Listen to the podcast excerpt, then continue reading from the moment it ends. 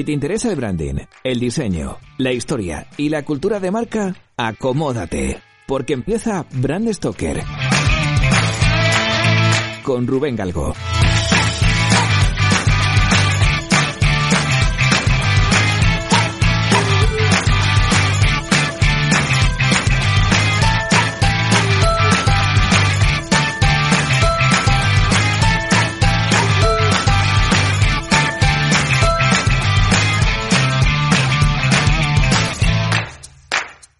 Hola, ¿qué tal? Muy buenas amigas y amigos de Brand Stoker. Bienvenidos una semana más a un nuevo episodio en el que vamos a conocer un poquito mejor a uno de los socios de la Asociación Española de Branding, de AEBRAND, que esta semana no es una consultora, es alguien totalmente distinto.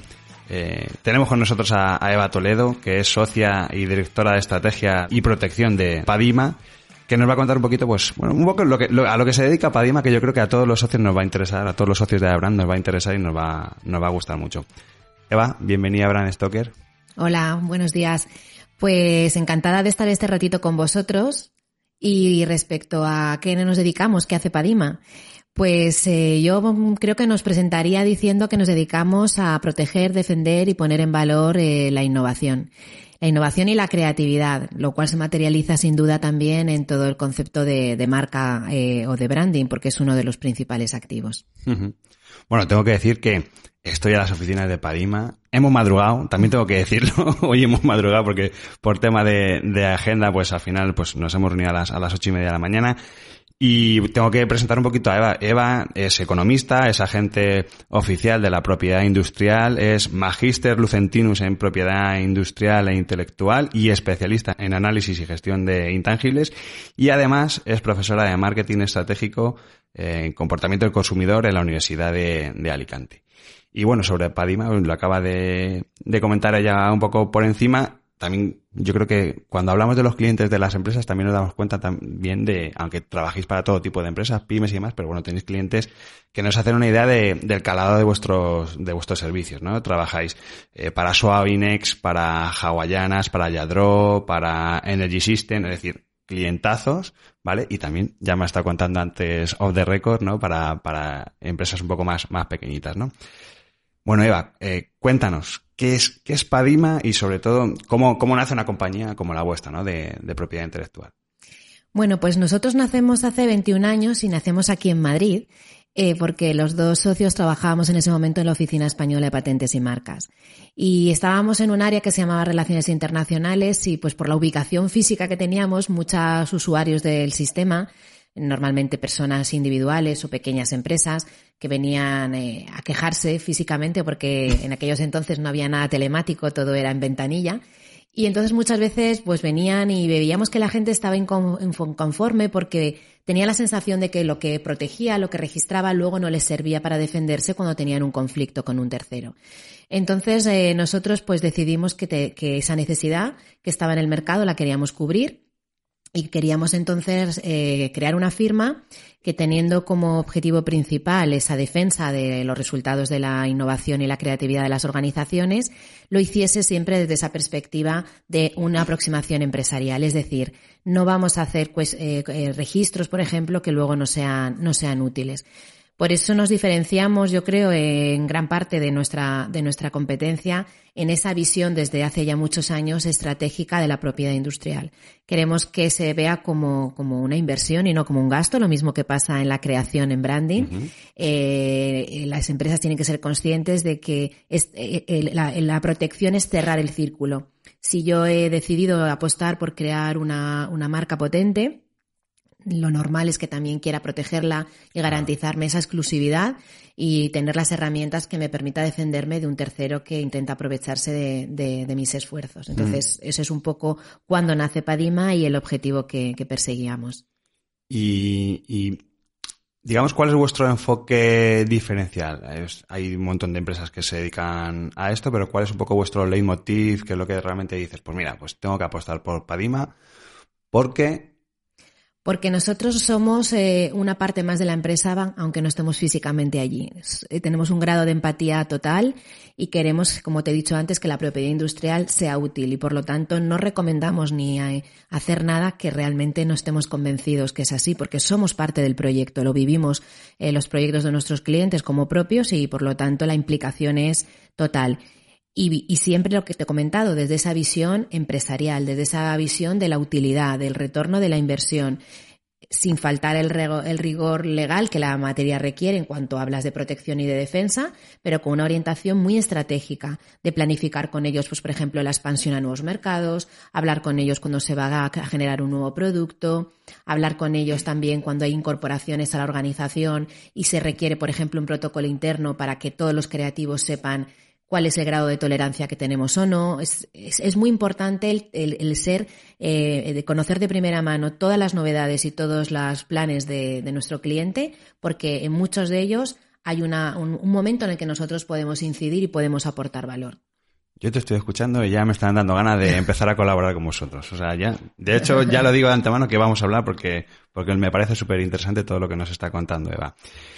Y ya voy a entrar un poco más en, materia, que es en, mí, por lo menos en, mi día a día, y yo creo que a mucha gente que nos está escuchando, sobre todo estudios o creativos, eh, en el caso de los registros de marca, saber un poquito cómo son esos procesos, ¿no? Porque muchas veces no sabemos, pues, pues yo qué sé, eh, registramos primero el nombre y cuando nos lo concedan lo convertimos en una marca mixta, registramos directamente como marca mixta y no la jugamos a que en el futuro alguien se oponga y tengamos que rehacer nuestro diseño cuál es el, proceso que tendría que ser correcto desde vuestro punto de vista profesional. Bueno, una recomendación única o general yo creo que no existe. Yo creo que depende mucho, sobre todo, del timing del proyecto de la parte creativa. Si tiene que pasar mucho, mucha supervisión, hay muchas personas implicadas y sabemos que el proceso desde que tenemos el naming hasta que va a haber un desarrollo final de toda la parte gráfica va a ser de, yo que te diría, de más de cinco o seis meses, sí que es recomendable la protección primero de la parte denominativa. Porque cuando hacemos una búsqueda de, de, las anterioridades, que serían todos aquellos registros que se podrían oponer en nuestra futura solicitud, es como una foto fijo. Hacemos la foto a día de hoy, pero pasado mañana o dentro de un mes pueden haberse presentado solicitudes que sí que pueden ser un obstáculo y, y, entonces ya no las tendríamos, no las estaríamos contemplando. Entonces yo creo que una regla general es depende del timing. Si creo que entre la generación de la parte de naming y el desarrollo final no va a haber una carencia de más de tres meses, podemos aguantar. Si vemos que va a ser un proceso más largo, sí que es recomendable hacer primero el registro de la parte denominativa. Además, ahora fijaros que hay mucha la tendencia de marcas ya consolidadas y con una cartera de marcas, eh, o sea, de registros amplia, muchas de ellas que tenían eh, registros mixtos, que para quien no lo conozca es que tiene parte verbal y elementos gráficos, pues ahora la tendencia es a estas alturas de su vida registrar las marcas eh, denominativas. ¿Por qué? Pues por un lado por el entorno online. Hace años no nos preocupaba por qué pasaba la marca en el entorno online. Ahora, cómo nos, buscan con, con, el nombre. Incluso lo ideal es que tengamos los dominios que coincidan. Eh, entonces, sabéis que muchas plataformas han eh, desarrollado canal de denuncia para que cuando tú ves un, uso no autorizado de tu marca puedas eh, presentar una queja para eliminar un perfil en Facebook, por ejemplo. Claro, ellos no son jueces ni examinadores, son personas que trabajan en un, área de una de estas plataformas. Si tú exhibes un registro de marca denominativa, digamos que lo tienen claro. Si presentas un registro de una marca eh, mixta y no hay una identidad verbal total, exacta con la marca con la que tú denuncias que tienes un conflicto, ellos mm, se van a quedar fuera, no van a entrar a, eliminar un contenido probablemente porque no tienen esa competencia. Entonces, es útil, por ejemplo, el tener la marca denominativa para estos eventuales conflictos en el entorno online. Ah, qué bueno. y teniendo ya ese registro, yo podría exigir un, otro, un dominio, por ejemplo, de una página web directamente, aunque no lo tenga yo registrado a mi nombre. Si el registro de la web es posterior al que tenemos de la marca, sí que hay, hay que estudiar cada caso, pero sí que hay muchas posibilidades de recuperarlo, sobre todo si el uso que están haciendo, pues por ejemplo, menoscaba tu reputación, pues imaginemos que tú eres una academia y que eh, el contenido que están poniendo en, este dominio es, no sé, porno, material porno, ¿no? Algo. O si la tienen inactivo pero hay, está a la venta, es decir, hay un, un ánimo de lucro, o por supuesto si están haciendo lo mismo que haces tú y se genera una confusión. Qué bueno. No, no, tenía ni idea de, de eso. Oye, ¿y las clases Niza o la categoría Niza es cómo, cómo es esto? A ver, explícanos bien, porque sí que es verdad que cuando registramos, yo voy a registrar un nombre y al final siempre, venga, pues mételo, cuantas más clases registrales, más seguridad, menos seguridad. Explícanos un poco en qué consiste todo esto, que es un mundo. Sí, bueno, la clasificación de Niza parte de un acuerdo internacional precisamente porque todo esto es una materia muy global. Yo creo que es de la, en la parte legal, yo creo que la propiedad industrial es como una isla, ¿no? Que funciona a un ritmo mucho más rápido que, que, las otras materias. Y este acuerdo internacional lo que lleva es a que los titulares de marcas, cuando van a otras jurisdicciones, a otros territorios, pues no tengan que estar cambiando continuamente de, de parámetros de trabajo. Entonces, la clasificación de NIZA como el nombre indica, agrupa productos y servicios en clases, en la actualidad son 45, y tiene simplemente fines administrativos. Tú cuando solicitas una marca, la solicitas para una, dos, tres o las 45 clases. Y tu derecho de marca va limitado exclusivamente a, la a las clases que hayas eh, solicitado. Entonces, es cierto que esta clasificación se hace con la intención de que en una clase hayan productos similares o relacionados, pero muchas veces vamos a encontrar, por ejemplo, soy del sector de la puricultura. Pues en la puricultura hay productos. En la clase 28 que hay juguetes en la clase 5 donde tenemos biberones, en la clase 3 donde hay body milk, es decir, la clasificación de Niza siempre la tienes que abordar viendo tu actividad actual, qué clases cubre y también esa pequeña visión de potencialidad.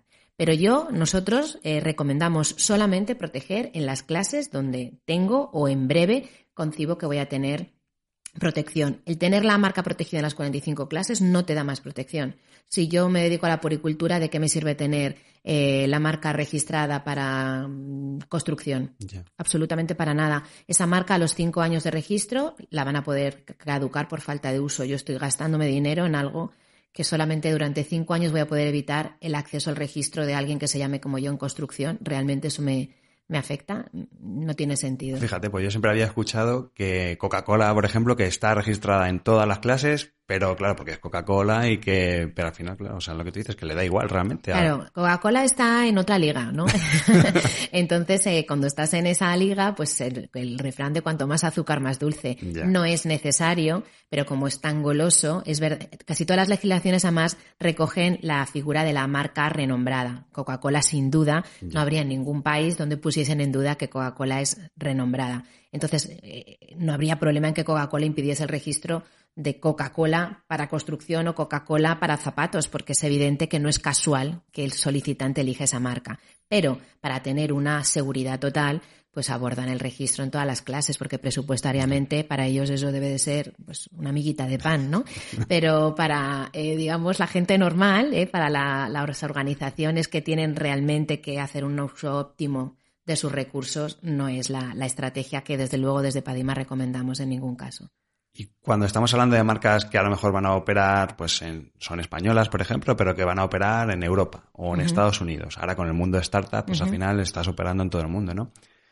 ¿Qué es lo, correcto o qué es lo que recomendáis vosotros? ¿El registrar la marca en España, ir luego poco a poco conquistando, entre comillas, países, coger la marca europea que todo el mundo me dice, no, no, el registro, el registro europeo, el registro europeo de la marca? ¿Cuál es el procedimiento? Para asegurarnos de que la marca al final pues, va a estar protegida en, tanto en España como en Francia, en cualquier otro país. Vale, pues si la marca nace con una vocación ya de trabajo fuera de nuestro entorno, lo normal es además países vecinos, la Unión Europea, por las facilidades que nos permite el mercado único. Yo sí que recomiendo la marca europea porque el coste, lógicamente, es mucho mayor que la marca europea la marca española, perdón, pero son 28 estados, bueno, ahora ya 27, ¿no? Con, con el Brexit. Entonces sí que compensa económicamente. Pero en muchos proyectos vamos a recomendar hacer primero, como tú comentabas, la marca española. ¿Por qué? Pues porque es donde vamos a empezar a trabajar y porque si va a haber una extensión y vas a usar la vía internacional, necesitas una marca base. Si la marca base es la española, normalmente los problemas son menores. Esto es por una cuestión que se llama el ataque central. Durante cinco años, la marca internacional eh, es toda la, está sujeta a lo que le pase a la marca madre, ¿no? A la base. Entonces, imagínate una marca europea, eh, la extendemos a Japón, a Estados Unidos, a China, a varios territorios, a Canadá, y alguien al tercer año me mm, solicita la nulidad de mi marca y me anulan mi marca europea. Todo lo que he hecho en el extranjero sobre la base de la marca internacional se cae como, como, como una baraja. Todo. Mientras que si mi marca base es España, parece que las fuentes de donde puede venir la acción de nulidad están más controladas. Entonces también depende un poco de, de, tus previsiones, de si es inminente ya al trabajar fuera o no, de cuando haces esa búsqueda, cómo de denso ves la situación, si ves que es una, una, búsqueda muy limpia y que no hay nada cercano a lo tuyo, pues esas fuentes de posibles nulidades no existen. Pero si ves que hay en varios territorios marcas cercanas que pueden llegar a ser un obstáculo, pues tener la marca española primero como origen eh, puede ser más que recomendable. Entonces, otra vez lo que te decía, no hay una regla general. Yo creo que cada proyecto requiere un estudio pormenorizado y a raíz de eso pues planteas un plan de trabajo ideal y que luego al final pues con la dirección tienes que convenir qué vamos a hacer finalmente. Yo estoy pensando, y sigo lo mismo, yo sigo pensando en mí, en mi estudio, y, estoy pensando, oye, ¿y un estudio como el mío, por ejemplo, puede contratar vuestros servicios eh, como tercero? Es decir, muchas, muchas empresas con las que trabajamos oye, me registréis la marca, os encargáis de esto, todo lo que es la protección de, la marca que estamos construyendo, lo podéis hacer vosotros. Eh, bueno, no sé cómo pueden ser ese tipo de sinergias de un estudio, una agencia con, Padima. Sí, sin duda. De hecho, que Padima esté en Aebran en parte es un final de un recorrido que llevamos ya mucho tiempo eh, trabajando y colaborando con, estudios, con creativos, porque llegaban al despacho personas con este tipo de problemas, tanto clientes que habían encargado un trabajo y luego se habían encontrado que no era registrable por diversos motivos, como estudios o creadores que venían a, compartir con nosotros una situación de desaveniencia con el cliente por situaciones de este motivo. Entonces pensamos que era muy importante que nosotros estuviésemos un poco en medio, que fuésemos ese engranaje para que el trabajo final del creativo no se viese perjudicado ni enturbiado por cuestiones registrales que salen. Por tranquilidad, sobre todo por tranquilidad. Claro, por tranquilidad, sí, sí. Porque al final esto si, mm. como se te empieza a torcer un proyecto por, por esto, además es que luego envicia todo el ambiente del proyecto, al final incluso lo puedes perder. O sea que yo sobre todo lo que veo es la tranquilidad que podéis aportar. Sí, yo creo que además son varios los momentos a lo largo del proceso en el cual podemos colaborar, sin duda la parte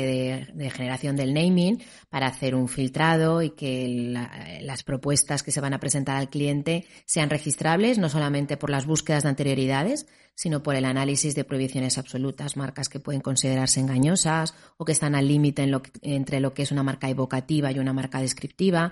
Entonces, yo creo que eso permite al estudio, al estudio a las agencias, el, presentar al cliente una batería de dos o tres propuestas mm, solventes y sobre los que luego ya se pueda desarrollar toda la parte de, gráfica y de, imagen asociada. Otra de las cosas que me preguntan un montón de clientes que además vienen asustados. Oye, he recibido una carta, acabamos de hacer la marca, por ejemplo, y a los tres, cuatro meses, o incluso durante el proceso de creación, una vez que hayamos registrado el nombre, por ejemplo, he recibido una carta que me piden mil euros por hacer la protección de mi marca porque me van a denunciar y ¿qué hago? Esto, esto, que me habéis hecho mal el trabajo. ¿Qué pasa con esto? ¿Qué? Pues pasa que, eh, que, estamos en una sociedad en la que hay mucho listo, como yo digo. y bueno, son todo situaciones a las que tienen que obviar. Esas cartas no tienen que hacer ni caso. Si han trabajado a través de una firma que lo pongan en conocimiento de la persona para que lo verifique pero si han trabajado a través de un agente, solo deben de hacer caso a las comunicaciones de, su agente. Es decir, la oficina española o la WIPO no se va a poner en contacto con ellos jamás para pedir eh, dinero. Esto es un fraude y son empresas que eh, cogen, chupan los datos de los boletines cuando se publican las nuevas solicitudes, eh, que preparan unas cartas con una apariencia de formalidad y de, institución. Eh, pidiendo dinero y no tienen que hacer absolutamente nada, ningún caso. Ya digo que ninguna de las oficinas, ni la oficina española ni la oficina europea, se van a poner en contacto nunca para pedir dinero. Si lo has hecho a nivel particular, te pueden comunicar que tu vencimiento está próximo, te pueden recordar un plazo dependiendo de cada territorio, pero nunca te van a pedir un dinero eh, para que mm, una gestión rápida, porque además en estas cartas es algo como con prisas y, que rápidamente tienes que hacer este ingreso en esta cuenta. Eso jamás lo va, lo va, a hacer ninguna oficina. De hecho, tanto la WIPO como la oficina española están estudiando eh, qué acciones legales pueden, pueden tomar contra estas compañías que, que claro que están generando muchos problemas. Y algunas son muy conocidas, también mm. te digo. Mm. O sea, no vamos a decir nombres, mm. pero es verdad que son algunas que son empresas que se dedican a esto y que llevan un montón de tiempo y que pues también te, precisamente, por lo menos como a mí desde mi punto de vista, como es, es una marca reconocida, dices, ostras, pues a ver si va a ser verdad. Ese es otro tema, es que están los fraudes, la de la gente que pide dinero y diciendo que te van a meter en algún tipo de registro y demás, y luego están las firmas que, como tú comentas, son marcas conocidas, que llevan trabajando en el sector tiempo y que bueno, tienen su dentro de su estrategia de negocio está la captación de clientes, también cogiendo estos datos que son públicos y ofreciendo sus servicios pero de una manera velada o confusa. Eh, yo sin duda no me duele el decirlo que me parece algo muy poco ético y, y, más aún cuando hay otros profesionales, en teoría compañeros, que están rep como representantes autorizados en esos expedientes. Pero bueno, esto es como todo, ¿no? Cada uno elige porque es, como el BOE, ¿no? O sea, al final es un listado donde todos los procesos de marca de registro están ahí, se puede hacer cualquiera, o sea, cualquier persona. Yo mismo, que no tengo por qué ser una empresa para acceder a toda esa información. Correcto. Qué curioso, qué curioso. Quiero aprovechar además que, que, eres experta en análisis de intangibles y en valoración económica de marcas para preguntarte cómo. ¿eh? ¿Cómo, ¿Cómo se valora económicamente el impacto reputacional de las marcas? Eh, no sé si depende de herramientas, de metodologías. Porque es verdad que es algo que también mucha gente te pregunta, ¿no? Que, oye, ¿cómo sabes lo que vale mi marca? ¿Cómo puedes saber? Bueno, pues ya te puedo decir que es un ejercicio muy, muy complicado. O sea, tenemos que pensar que la valoración de cualquier activo mm, es difícil y cuando se habla de un intangible más, porque no tiene unas cualidades físicas que, que puedas listar y verificar, y con las marcas todavía más, porque las marcas eh, tienen la particularidad de que no pueden no depreciarse, al contrario, que pueden ganar ¿no? Eh, precio con el paso del tiempo. Entonces, todas estas dificultades se suman a otra más y es que no es un mercado transparente. En el mercado inmobiliario tú puedes entrar a los buscadores y ves ofertas, incluso en el registro eh, perdón, mercantil, no en el registro de la propiedad puedes ver las últimas operaciones que se han cerrado y tienes una, puedes generar una idea del precio de mercado. Esas, las operaciones relacionadas con la venta de marcas no son transparentes, entonces es muy difícil. Dicho esto, pues hay diferentes metodologías, hay compañías que han desarrollado sus propios métodos. Eh, nosotros desde Padima tenemos también nuestra propia metodología que sí que te adelanto que combina una parte financiera con una parte de mercado. La parte financiera es básica, es decir, qué capacidad de generar ingresos futuros tiene la marca que voy a valorar. Vale más cuanto más tirón tiene, es decir, es atractiva para el consumidor, mm, qué histórico de evolución de marcas tiene y con eso hacer una proyección. Y eso lo tienes también que poner enfrentado al tema del mercado en cuanto a grado de fidelidad, eh, nivel de protección, nivel reputacional, si tienes claro tu valor, en, cuanto a tus valores de marca. Entonces también hay una serie de factores que puedes testar desde el punto de vista del mercado y que van a ser, van a, llevar a, regular hacia arriba o hacia abajo, a matizar esa propuesta de valor económico que sacamos desde la perspectiva financiera. Es que a mí me parece alucinante, porque recuerdo, por ejemplo, cuando BP tuvo el problema aquel que tuvieron una mancha de petróleo que se les hundió una refinería, bueno, mm. y de repente la noticia no era todo el rollo este climático y de contaminación, sino no, la marca BP ha perdido, por la reputación de la marca se ha devaluado un 35%, ha perdido en bolsa no sé cuántos millones. Claro, es que las marcas son súper sensibles. Tú que trabajas en branding sabes que son un, ente muy, muy sensible. Pueden ser marcas muy poderosas, marcas muy fuertes por el posicionamiento que han tenido, pero se ven afectadas, como tú has dicho, por cualquier acontecimiento enseguida, eh, para bien o para mal, eh, lo sufren, ¿no? ¿Por qué? Pues porque las marcas, fíjate lo que voy a decir que va en contra de lo que me dedico. Las marcas no son de los titulares de marcas, las marcas son del mercado. Tú puedes tener la propiedad de la marca pero esto es como un balón que tiras al terreno de juego. Luego van dando patadas y tú no sabes ese balón dónde va. Tú puedes hacer lo mejor y poner toda la situación para que el balón vaya a la jugada que tú quieres. Pero luego hay otros jugadores que no dependen de ti y ese es el mercado. Entonces, si el mercado se enfada por una actitud que has tenido o por un fallo que consideran que lo podías haber evitado, Mm, te penalizan y eso es así porque las marcas al final son del mercado. Fíjate que tú has hablado de la reputación, ¿vale? Una cuestión es la marca, el valor de la marca y otra cuestión es la reputación. La reputación es un intangible todavía más difícil de gestionar y más sensible que la propia marca. porque en este caso no hay, no es un activo, es un recurso. Ah, La marca es un activo porque hay un título de propiedad. La, la- la- la empresa tenemos el poder de dirigir y de tomar decisiones. Pero la reputación es la opinión que tienen de a ti. O sea, eh, tú te vales de ello en positivo cuando es positiva, pero es un recurso, no es ni siquiera un activo de la organización. Por eso es mucho más difícil de valorar y mucho más difícil de gestionar. Aquí la valoración de la reputación, en mi opinión, en mi humilde opinión, debe de ser, si no al 100%, casi al 100%, fruto de opiniones de terceros. O sea, tienes Claro. que preguntar. Si no va a ser tu propia opinión, claro. Claro, tienes que preguntar qué es lo que opinan de ti y, y chequear si eso, si has conseguido que los demás vean en ti lo que nosotros habíamos diseñado, lo que nosotros queríamos alcanzar. Qué bueno, Eva. Estoy, estoy aprendiendo un montón de cosas. Estoy, no he dicho además que, que los socios de Abraham podrán eh, beneficiarse o se pueden beneficiar de vuestro asesoramiento técnico gratuito en la primera consulta y además tendrán un 15% en cualquier solicitud de registro de marca. O sea que doble motivo. Primero, para que vengan a Abraham y, segundo, para que estén que- colaborando con vosotros, ¿no? Claro. ¿Qué implica para vosotros o qué supone el, el formar parte de Abraham?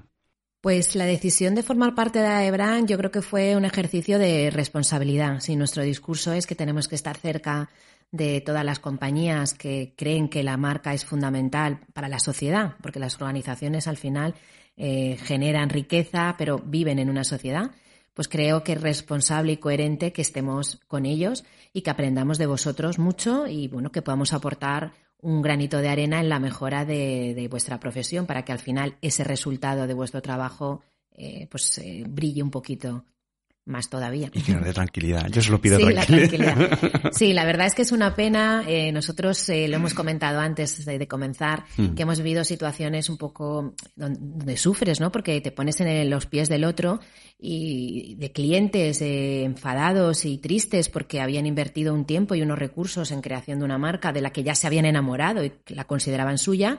Y desgraciadamente luego esa marca no era registrable por unos motivos u otros y se han sentido defraudados y vuelcan su ira contra el estudio que les ha generado Sí, el sí. trabajo. Además es que el, el nivel de decepción es altísimo, Sí. porque lo que, lo que acabas de decir es que la palabra es esa, que ya has conseguido que se enamoren de esa marca Mm. y de repente se la quitan. Entonces, bueno, a- te atacan, vamos. Claro, fíjate que yo no sé si esto en parte viene de... Hay muchos falsos mitos que debemos de trabajar en desterrar y uno de ellos es que la marca es mía o porque yo la he hecho o porque es mía porque yo te la he encargado a ti y la he pagado y es mía, ¿no? Ese sentido de la propiedad por la, por la mera creación, ¿no? Esa paternidad. Pero el derecho exclusivo sobre la marca solo se obtiene por el registro, solamente. Da lo mismo que la crease tu abuelo y la estáis usando tres generaciones. Yo vengo mañana, la registro y la marca es mía. Y la marca es mía.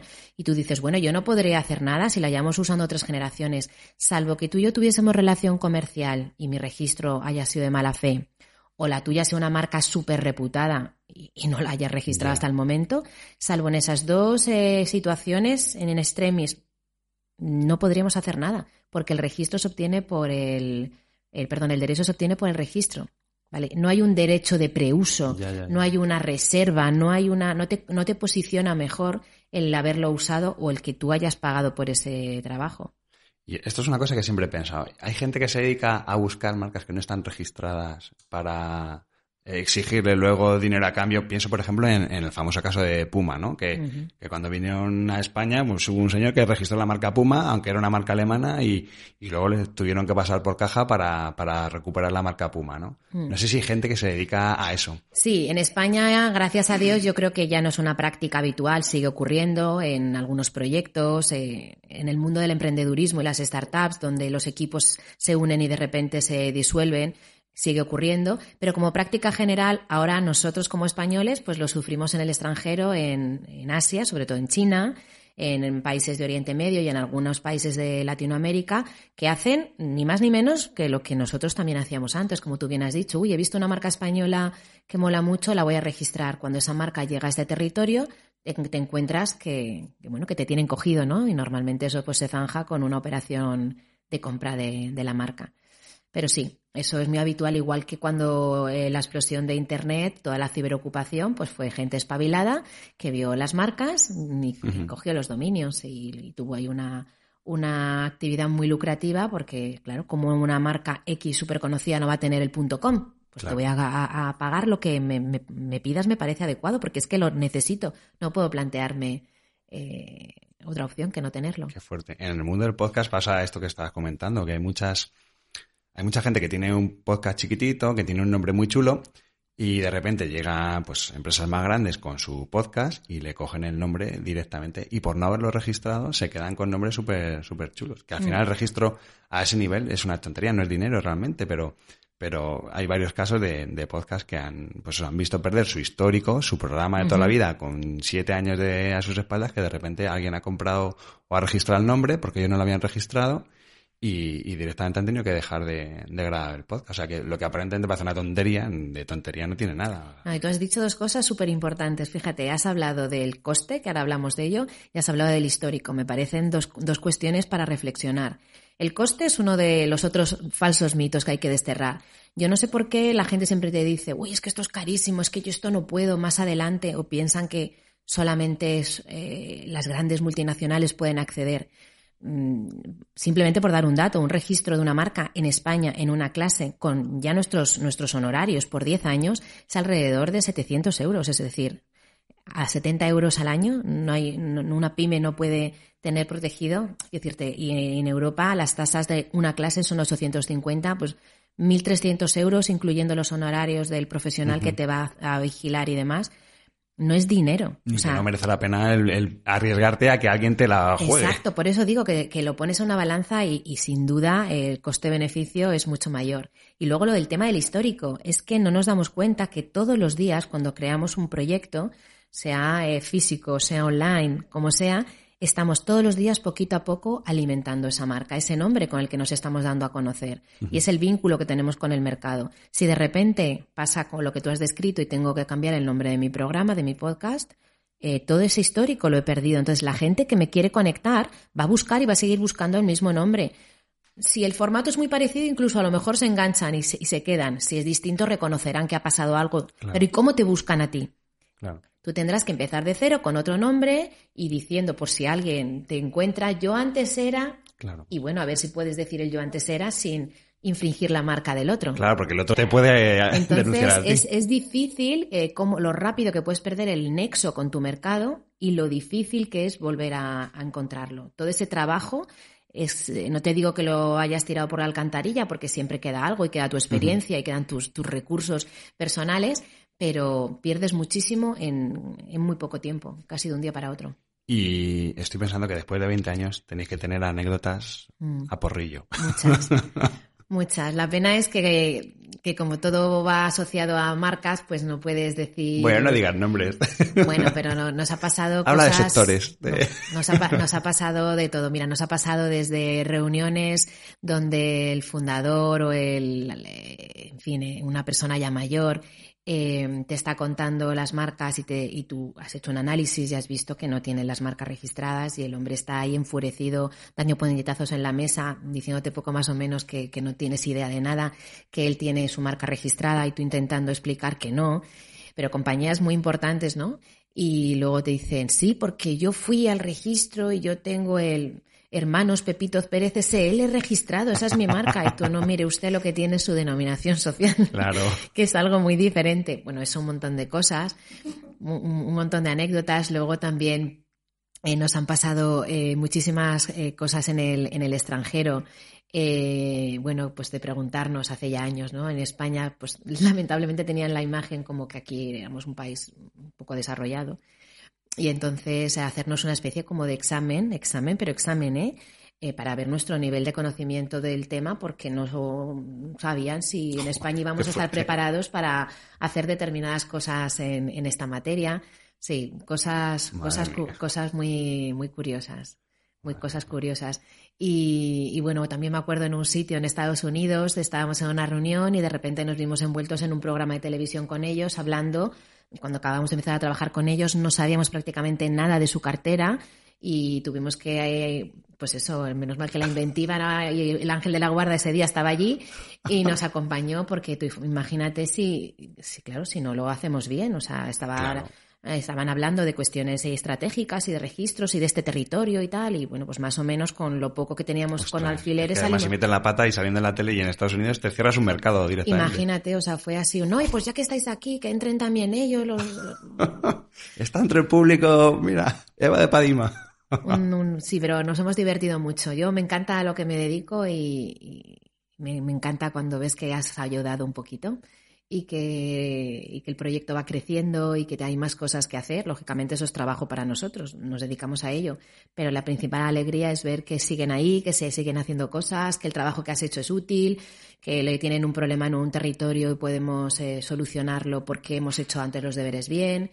Eh, somos muy proactivos, les damos mucho la lata a la gente. Oye, cuando vayamos a aperturar en México, recordar que tenemos que hablar antes, que tenemos que hacer esto y somos muy pesados y gracias a ser tan pesados, pues luego nos dicen, menos mal que me avisasteis, menos mal que me recordasteis poner los avisos legales en el catálogo, menos mal que tal. Y, bueno, yo creo que al final hemos hecho muchos amigos y, eso es lo que te llevas. Así oyéndote, yo creo que la gente que nos escuche, eh, es verdad que transmites esa bueno ilusión porque te gusta tu trabajo, Jolín, y eso también se nota, que no es que te dedicas a esto porque sí, sino porque al final te, te gusta y yo creo que lo transmites, ¿no? Eva, estamos llegando al final del programa, pero antes de acabar, normalmente siempre le suelo pedir al invitado pues alguna recomendación de algún libro, alguna página web sobre el tema que hemos estado abordando, ¿no? En vuestro caso, pues de la propiedad intelectual, industrial. Eh, no sé si tienes alguna recomendación que nos puedas hacer. Vale, con página web hay muchísimo material sobre propiedad industrial, pero yo para quien quiera conocer un poquito más de temas de procesos de protección, yo recomendaría la página de la oficina, eh, lo que es la, la OMPI, Oficina Mundial de la Propiedad Intelectual, más está en español, inglés y francés. porque vas a encontrar información base de qué es una marca, qué es un diseño, qué es una patente, procedimientos de registro. Tienen una, una revista que está muy bien y además tienen una parte de academia online y hay algunos cursos gratuitos de, iniciación a la propiedad industrial, conceptos básicos de gestión de propiedad industrial, que creo que pueden ser útiles pues, para tener esa, esa primera capa fina, ¿no? Al margen de que tanto la oficina española como la WIPO pues tienes también mucha información. Pero yo creo que, esa página está muy bien.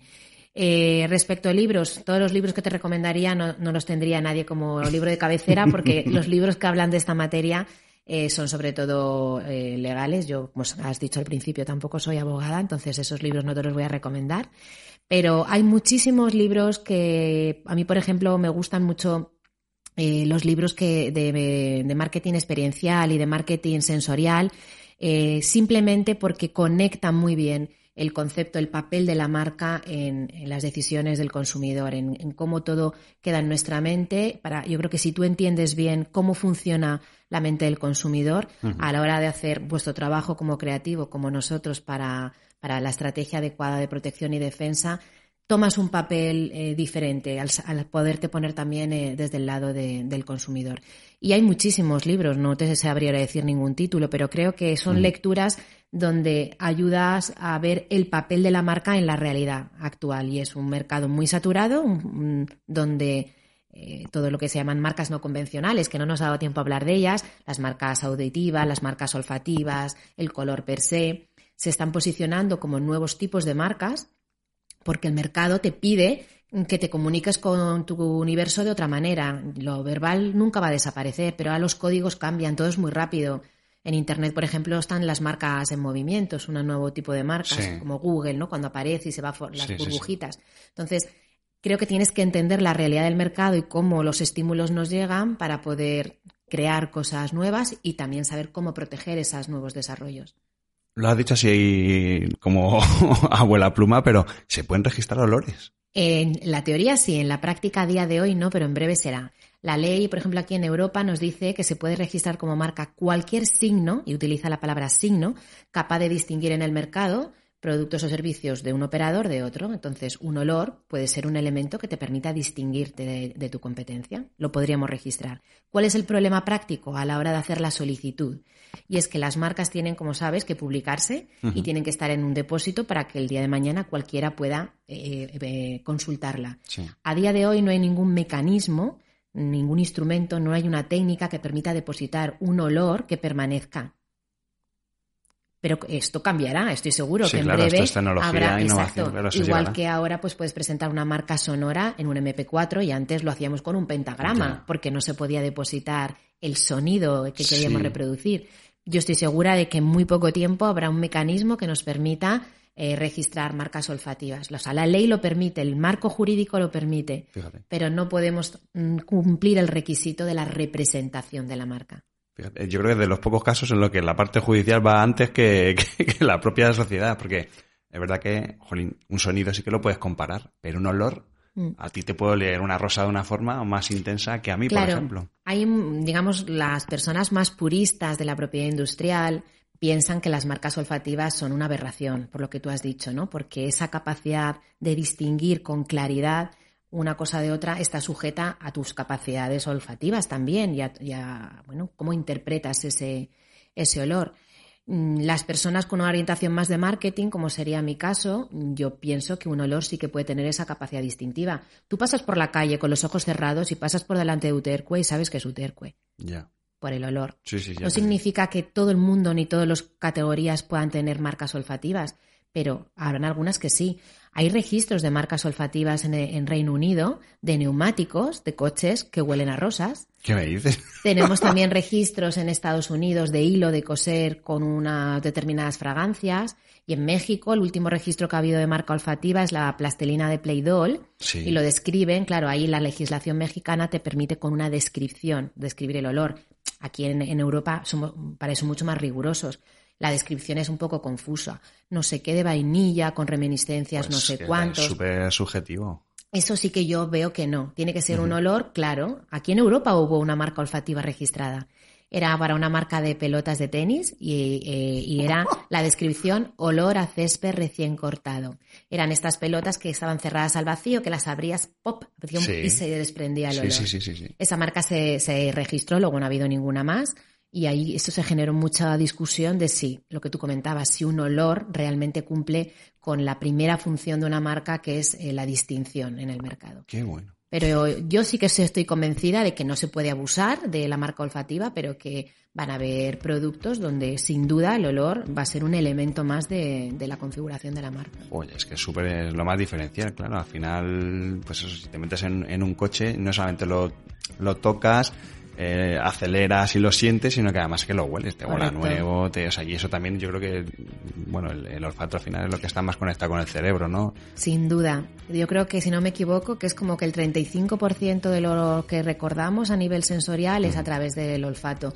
No sé si a ti te pasa y entrar a algún sitio y decir, "Mm, huele como el pastel que hacía mi abuela. Sí, sí. O esto me recuerda a cuando estudiábamos y hacíamos el café en la cafetera italiana en casa de no sé quién. Los recuerdos ligados a un aroma son los que más permanecen. Entonces, para las marcas, Sí, lo- el objetivo de las marcas ya no es que te conozcan, es que, es que te recuerden. Es que permanezcas en esa pequeña librería que tenemos en la cabeza para que cuando tienen una necesidad, directamente nuestra opción eh, salga como opción preferente. Si ya es una pasada que te recuerden y que sepan cuál es tu nombre solamente por ver que tu logotipo es una manzana o que tu símbolo es una manzana, imagínate ya directamente que lo hueles y dices, ostras, esto es un Mac. No, pero fíjate, a que hace años tú no hubieses pensado que solamente viendo un, una- un icono como una manzana o el aspa de Nike fuésemos capaces de... Es que ya hay veces que no aparece ni la parte verbal, nos manejamos solamente con ese icono. Y hace años el mercado no estaba preparado, en la parte verbal era esencial.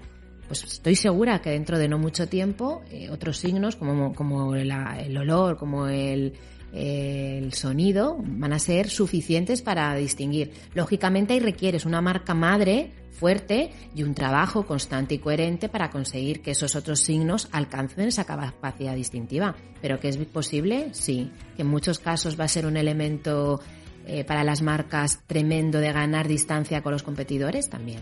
Qué interesante. Bueno, pues nada, nos vemos otro día va. entonces. Sí, sí, sí, sí, sí, sí, ya nada, ya hemos llegado al final, ya me tiraría aquí horas hablando contigo porque me parece muy interesante todo lo que nos has contado. Pero además sé que te tienes que ir corriendo a Alicante, que tienes allí también otra, otra oficina. Así que eh, Eva Toledo, socia directora de Estrategia y Protección de Padima, muchísimas gracias por atender la llamada de Brand Stoker. Gracias por recibirme en vuestras oficinas, que están muy chulas.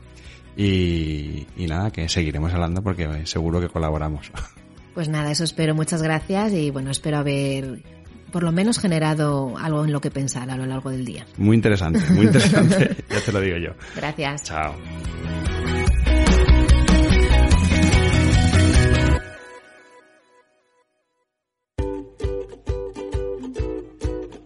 Hemos llegado al final de este programa de Brand Stoker y como siempre tengo que deciros que ha sido un placer.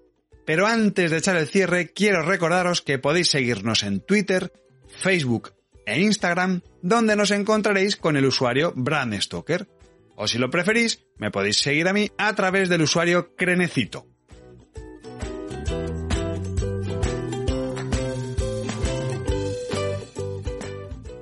Este podcast es una iniciativa de Brand Stoker. Brand Stoker es el estudio especializado en creación y gestión de marcas que dirige Rubén Galgo. Si lideras una empresa o eres la persona responsable de crear o actualizar la marca de tu compañía, no dudes en ponerte en contacto con nosotros. Búscanos en nuestra web, brandstoker.com.